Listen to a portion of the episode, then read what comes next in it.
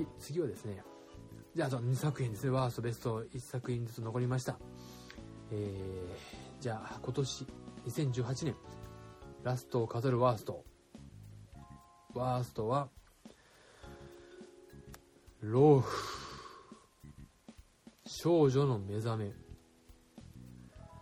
2016年第69回カンヌ国際映画祭で批評家連盟賞を受賞したフランス人女性監督ジュリア・ティクルノールの長編デビュー作。厳格なベジタリアンの11回育った16歳のジュス・テーヌは両親と姉も通って通った獣医学校に進学する。見知らぬ土地での寮生活に不安な日々を送る中ジュスティーヌは上級生からの新入生通過儀礼として生肉を食べることを強要される。学校に馴染みたいという思いから家族のルールを破り人生で初めて肉を口にしたジュスティーヌ。その行為により本性があらわになった彼女は次第に変貌を遂げていく。主人公ジュスティーヌ役ディクルノ監督の短編ジュニアでデビューしたガランス・マリディエルが演じる。ガランス・マリディエルが可愛いんです。ですから見に行こうっていうのもあったし、うん、先ほどから言うように町山智博さん映画評論家の町山智博さんが絶賛してらしたんですよね。でこれ2018年2月2日公開。で、まあ、大阪ステーションシティシネマです。まあ、そこでしかやってないと。うん、で、RAW ってこれ生っていう意味ですね。うんラウなのかドールなのか。もう決定的に僕がダメだったのはこの映画、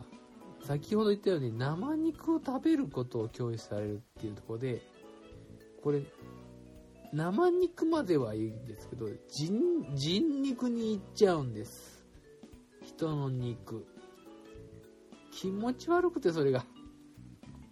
もうきつくて、それが。それがね、もうなんだかもうきつくてね、もう、いや耳食べたりするんですよ、もう。なんか話に入り込めなくって、僕人生で今までま怖い映画とかいろいろ見てきたんですけど、もう本当に目を覆ってしまったのって、初めてだと思うんですよ。もう見たくない見たくない、早く終わってくれ、早く終わってくれってこうね、顔を手で覆ってしまいました。もうそのせいで話が入ってこないから、いや、ここはね、こういう意味があるんですよとかね、あのね、はい、ここで血が流れるのはね、所長を表していますとかね、言われてもね、何にも入ってこないし、まあ結局なぜ生肉、ニンニン、えー、生肉を食べてはいけないのかっていうのは、まあ、っていうか、そういうふうなことも、まあ、もうそれ以上の衝撃がありすぎて、もう、二度と見たくない映画って思いました。だからね、もうほんと、怖いにも種類があるなっていうのがあって、だいぶ僕も怖い映画見れるかなってちょっと思ったことが今年あったんですけど、ゲットアウトっていう映画があって、えー、これがあの、アマゾンプライムで去年すごいあの話題になったんですよね。で、方で言われてたんですけど、まあ、怖い映画見たくないからスルーしたんですけど、アマゾンプライムでたまたま、なんか、それまでもいろいろ言われてたんですけど、アマゾンプライムで、あの、まあ、プライム会員なら見れますってことでね、お金払ってる分、見れますってことで、プライムもすぐ消えちゃうから、ちょっと興味本位で見てみようと思ったら、こう、ゲットアウトっていう映画が、こう、なんか怖いはまあちょいちょい怖いんですけど、面白かったんですよ、めちゃくちゃ。それは、つまり、伏線がいっぱいあって、その伏線に意味があって、こういう意味があって、こういうって、で、こういう絵の作り方をしているから、こうなって、こうなって、こうなっていく。で、ここに人種差別があって、根底に人種差別があって、みたいな。そっちの方が強かったので、あ、俺も面白いと思って、ゲットアウトは、なんかその後いろいろ、映画サイトとか説明してるところを見て、ああ、そういう意味がある、そういう意味があるんだと思いながら、見ててあれ克服したかもって思うんですけどでも実際そのこのラウ少女の RAW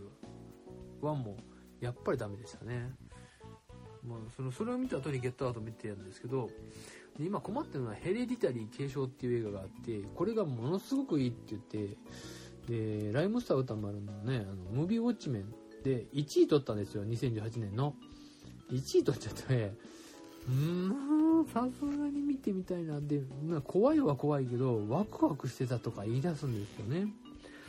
どういうことなのかなってね、まあ、予告見るだに、まあ、怖いけどいけるかなって今思ってるところでそれで見に行くの悩んでるところですね、まあ、ミルク放送局でもやっててそこでミキ君団の話も楽しそうに話してるからたいなとか思うよな。でも怖いのかな？嫌だなみたいな感じで今は困ってますね。うん。まあそのシーンさえなければ、まあ、僕あんまりあのゲロまあ前も3人の時もぬるぬるぐちょぐちょが嫌だとかね。ゲロ吐くシーンがもう気持ち悪いっていうのがそういうのは嫌いなのでまあちょっとね今悩んでるところですね。えー、まあ根本的にこのラウロウ RAW 少女の目覚めはもう根本的にそういう意味でダメなので物語云々ではないです。もうその要素だけがダメです。はい。1位ワースト1位はラウ少女の目覚めでした。好きな方には申し訳ないです。僕はそういう人間なので許してちょうだいって、ね、悪口ではないです。だからこれ。正直言って。ね。あのピーマン嫌いっていうのと一緒ですね。食べたい体を受け付けないからダメってことですね。はい。そういう映画でした。はい。では、えー、今年の2018年、えー、1位の作品を、えー、言いますね。2018年ベスト1はアベンジャーズ・インフィニティ・ウォーアイアンマン、キャプテンアメリカン、マイティー・ソーなど、マーベルコミック原作で世界観を共有するマーベル・シネマティック・ユニバースに属する各作品からヒーローが集結するアクション大作アベンジャーズシリーズの第3作、アイアンマン、キャプテンアメリカ、ソー、ハルクといったシリーズ当初からのヒーローたちに加え、ガーディアンズ・オブ・ギャラクシー、ドクター・ストレンジ、スパイダーマン・ホームカミング、ブラックパンサーからも主要ヒーローが参戦。6つ集まれば世界を滅ぼす無限の力を手にすると言われるインフィニティストーンを狙い地球に襲来した宇宙最強の敵サノスに対しアベンジャーズが全滅の危機に陥るほどの激しい戦いを強いられる。監督はキャプテンアメリカウィンターソルジャーシビル・ウォーキャプテンアメリカを手掛けたアンソニージョジョールス兄弟。はい1位はアベンジャーズでした。ボヘミアンではありません。はいもしこれは見た瞬間からも今年をこれを超える作品はもう出ないと決めつけてましたし確かにそうでした。アベンジャーズはもう、まあ、見る前からの期待値も高いし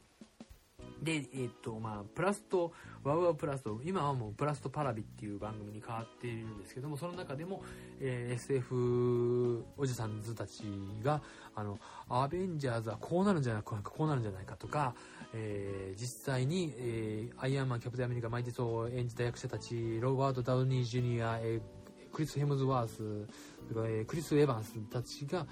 えー、この作品の、えー次の作品ですね。エン、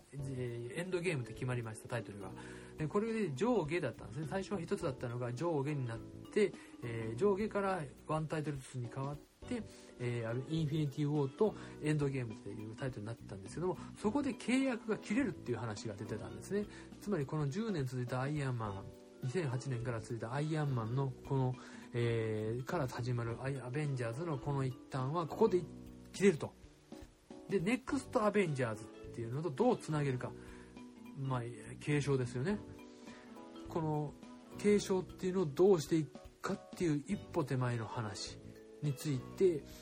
いろんな人たちがいろんな話をしていって、その仮説を聞くのも楽しかったし、で自分の知らないそのアメコミの設定だとかをそういう人たちから教えてもらってね。あのドクター・ストレンジが今回入っているのはドクター・ストレンジには、えー、時を操る能力があるから時を遡るんじゃないかとか。でこういうキャラクター例えばアントマンは実は時空を超えることができるっていうのをアントマンの1作目でやっているんですよね。で2作目でも実際やっていたし、まあ、2作目はアベンジャーズの後なんでその時にはそのまだ分かんなかったんですけどもで実際アベンジャーズ・インフィニティ・ウォーにアントマンは出ていません。それがまた作品にどう関わるかっていうのがあったりだとかね。であとはあのキャプテンアメリカがねえー、っとまあその前の作品ウィンター・ソルジャーじゃなくて、えっと、シビル・ウォーっていう作品で、え、アイアンマンとキャプテンアメリカが激突してその後の話なので2人はアイアンマンキャプテンアメリカって二大巨頭なんですよね。あのアベンジャーズの。その二大巨頭が2つに分かれたままこの戦いに突入していくっていう中でお互いを必要とするながらも実はそのお互い融合することなくサノスっていう一番強い敵と戦わなければいけない。でアベンジャーズ・インフィニティ・ウォーの今回の主役はアイアンマンでもキャプテンアメリカでもなくサノスだったっていうねこの作り方。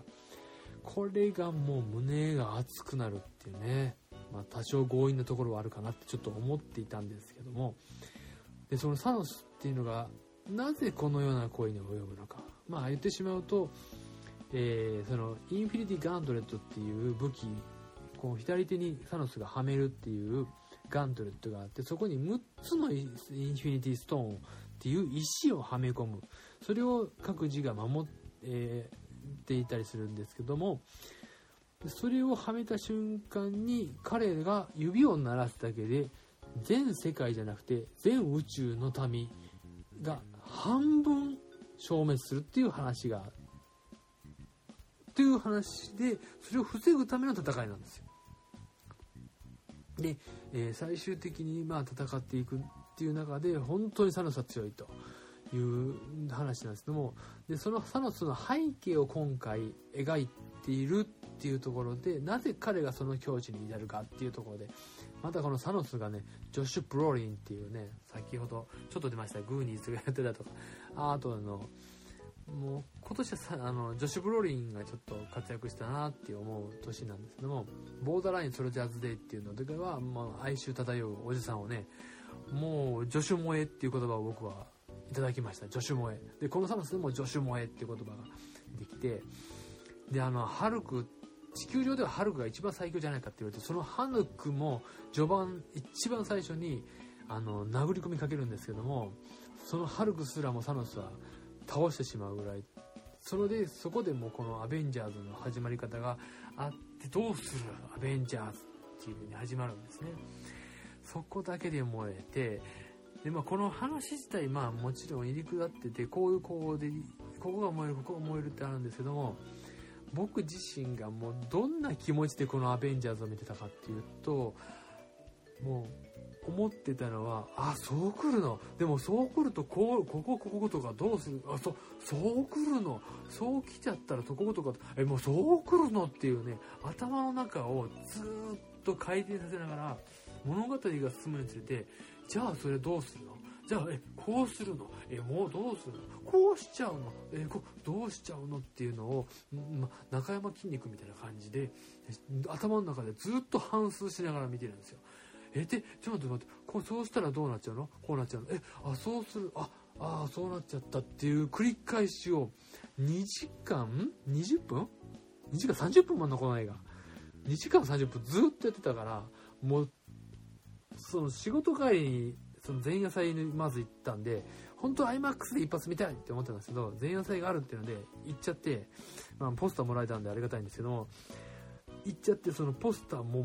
持ちながらその、えー、あれはあのー、あ、俺どこで見たんだかな。えっと、エキスポシティが、エキスポシティで前夜祭、次の日に IMAX でエキスポシティでまた見るっていう、その木曜日、金曜日、忙しい。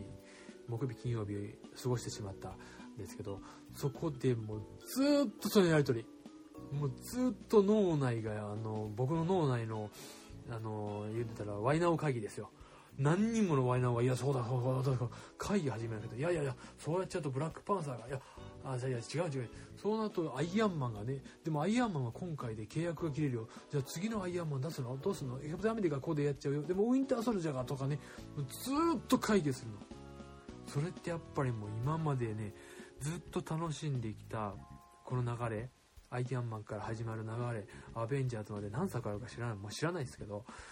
ずっと見てきたことの恩恵をこの1作品2時間半ずっと楽しめるっていう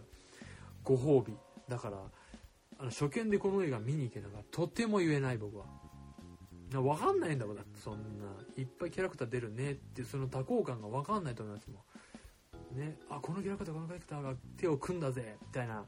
もうキャプテンアメリカが出てくるシーンなんてめちゃくちゃかっこいいよ。キャプテンアメリカの音楽がちゃんと流れてね、でーんって流れたところで、ものすっごいかっこいいああ、キャプテン。って思っちゃう、思っちゃうよね。ねって言ってね、見た人はわかると思うんですけど、だからね、その多幸感と最後に訪れる感情、これはね、やっぱり何も何年も何年も積み重ねてきたご褒美ですよね。で、この作品に関して、とりあえず次の作品見てからこの作品の評価はできないって言ってらっしゃる SF おじさんたちにはもう、何言ってんですかっていうね、もうこんだけご褒美もらえたんですから、100点満点、200点満点ですよ、これは。っていう映画です、僕にしたら。その作品、次の作品でどういう結末迎えてもこの作品は最高傑作、今のところですね、になるなと、僕は個人的に思ってます。だからもう本当にね、ごめんなさい。あの、おすすめできない映画なんですよ、その見てきてもらなかった人に対しては。うん、でもちろん、その雰囲気っていうのは感じ取れるかもしれないけど、僕の中でそのアベンジャーズのね、で、えー、マーベルユニバース、えー、マーベルシネマティックユニバースのその蓄積があってのこの楽しみ方なんで、それをね、他の方にね、1位にしてなくてもしょうがないです。うん、蓄積、楽しみ方がもう僕の中でできちゃったから。っていう作品です。だからね、あのね、ここまで来て、アベンジャーズかよって思ったかもしれないですけども、そうです、アベンジャーズです。インフィニティ・ウォーです。はい。もう先ほどからね、もうそのウィンターソルジャー、キャプテンアメリカウィンターソルジャー、キャプテンアメリカ、えー、シビルウォーキャプテンアメリカか。とかもものすごい好きだったんで、いや、本当にあのゴールデンウィーク前のね、4月26、27、そしてね、1週間でね、3回見に行ったのはね、ちょっと僕の映画体験の中でもなかったですね。3回目はもう、いつも一緒にアメコミを見てる友達が、えー、この日なら空いてるって言うんで、じゃあもう俺も3回目だけど見に行くから一緒に見よう共有しよう共有しようって言ってね、見終わった後の2人のホッケ感ね、僕3回目なのにほっけてね、あーっていうね、ホッケ感。でね、たまらなく良かったです。もうね、ちょっとでもね、そのマーベル好きだなっていう人はね、ぜ見てなかったら絶対損しますよ。本当にもう、声が裏返っちゃうぐらい損しちゃいます。本当ね。ということで、えー、まあ、あの、内容にはさほど触れない僕の気持ちだけで語るアベンジャーズ・インフィニティ・ウォー。この気持ちは、そうですね。やっぱりね、積み重ねてきたものがないとね、うん、語れない内容じゃないかなと思いますね。もうだから、あの、阪神ファンが、この、まあ、何十年と阪神を見ていたから、今の阪神を語れるっていうね、今の阪神の状況を過去にこんだけの阪神の気持ちがあるから、あの時俺はこう思ったのに今の阪神はこうだとかね、あの時のことを思えば今の阪神なんかまだまだ、まだまだいきますよっていう、そういう流れの中の一本として捉えられることができるこの幸せ。ええ、これは僕だけのものですね。そういうふうに思ってくれるとは、ね、まあ、多分ね、世界中にいっぱいいると思うんで、まあ、この一本はもう本当に2018年を象徴する一本。全然音楽映画ではないんですけども、今年音楽映画と言っておきながら、ただもうあの、ラストの音楽ね、はい。どうするんだろうって本当思っちゃうんですね。どうするんだろうと思ったやつで、次の作品のアントマン、ドワスプで、どうすんだろう、わーっていうね、この感動。そして次、キャプ、えー、キャプテンマーベル ?3 月。そして最後、アベンジャーズエンドゲーム。エンドです。ついにくっついたのが。うー、うーって感じですね。えー、もうね、何時間も喋ってきてね、頭がちょっと気持ちが、ええー、おかしくなってきますね。長くなりましたね。だいぶ長くなっちゃいました。はい。短く語るのやっぱ無理だな僕、1年間やってきてるから、やってないから。まあ他にも語りたい映画はいっぱいあったんですけど、まあとりあえずベストワンアベンジャーズ・インフィニティ・ウォーですね。ということで、えー、っと、はい。えー、最後にちょっとおさらいすると、あと、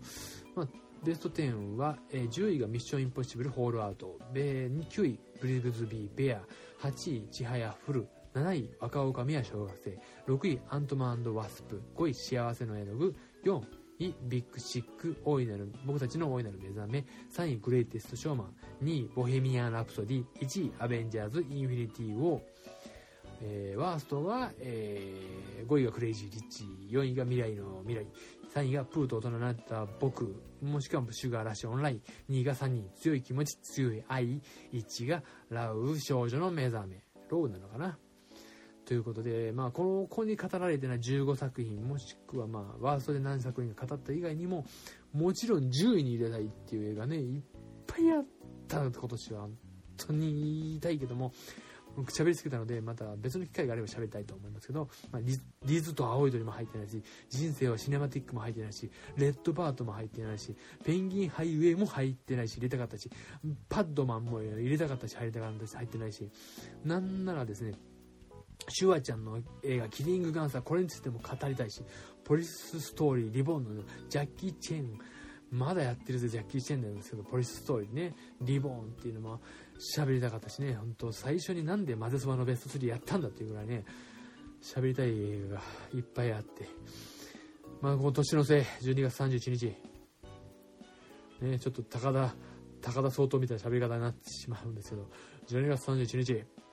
ここまで語り尽くしました、僕の作品。こっから僕編集に入るのがちょっともう体力ないからいつ上がるか分かんない。上がった時にはまあ僕のこの愚痴も聞いてほしいし。で、これをやるにあたって、えー、っとね、えー、1年間どんな作品を見たのかなっていうことで、えー、僕、まあ、チケットの半券を全部、えー、チケットホルダーに収めてるので、それ見ながら、えー、一本一本を語るっていうのを前日に2時間かけてやってるまあ、それも編集して流すかどうかは別にしてね、そこでまたちょこちょこちょこっとこうね、いろんな作品について語っているっていうので、まあ、それもちょっと流せたら流そうかなって今は思っています。で、あと、まあ、来年以降ですね、まあ、ちょっと、バタバタバタバタするなっていうのはあるので、まあ、どうす、まだ、年1回かもしれないし、本当はね、上半期、下半期っていうのもやりたいんですよね。で、まあ、上半期、下半期、また下半期だけでも、うんと、ツイッターとかなんとかでね、流そうかなとかね。あと、まあ、もちろんこのランキングもね、2018年、皆さんがツイッターで上げてるっていうところもあって、それに合わせて僕も、えー、上げていきたいなと、えー、思っています。はい。もう早口で本当ごめんなさいね。ただでさ僕はあの滑舌が良くないところもあってね、演劇部だったのでね、まあ、取材、芝居やってたくせに滑舌が悪いっていう、噛みますしね。ということでした。はい。アベンジャーズ・インフィニティ・ウォー。来年もまたアベンジャーズどうなっていくか見守りたいですし、もちろん今年まあ DC はなかったですけども、DC ね、来年はシャザームもあったりで、アクアマンもね、あったりだとして、まあ、僕、まあ、この間もちょっとね、ジャスティスリーグの、僕のお気に入りのジャスティスリーグの帽子ね、ありますし、まあ、ちょっとこれからまた、えー、来年2019年、まあ、これ聞く頃は2019年になってると思うんで、まあ、えー、来年も、今年もよろしくお願いしますということで、ここで終わりにさせていただきたいなと思っています。はい。まあね、あの、俺もあれそうだ、まあ、僭越ながらとかね、タイガースキャストだとか、えー、選曲版来ダメ元の話だとか、まあ、この僕の番組以外でも、まあ、ちょこちょこね、出たりして、いろんなことをやりたい、参加させてもらいたいとは思ってますんで、そこでまたね、あのー、お話しして、嫌いじゃなきゃね、うん、あの映画のことはあじゃじゃ僕のことは嫌いになっても映画のことは嫌いにならないでねみたいな感じで聞いてもらえればと思います。はい。長々とすいませんでした。では、えー、今年もありがとうございます。来年もよろしく、えー、今年もよろしくかな？今年もよろしくお願いします。ということではい。バイなら。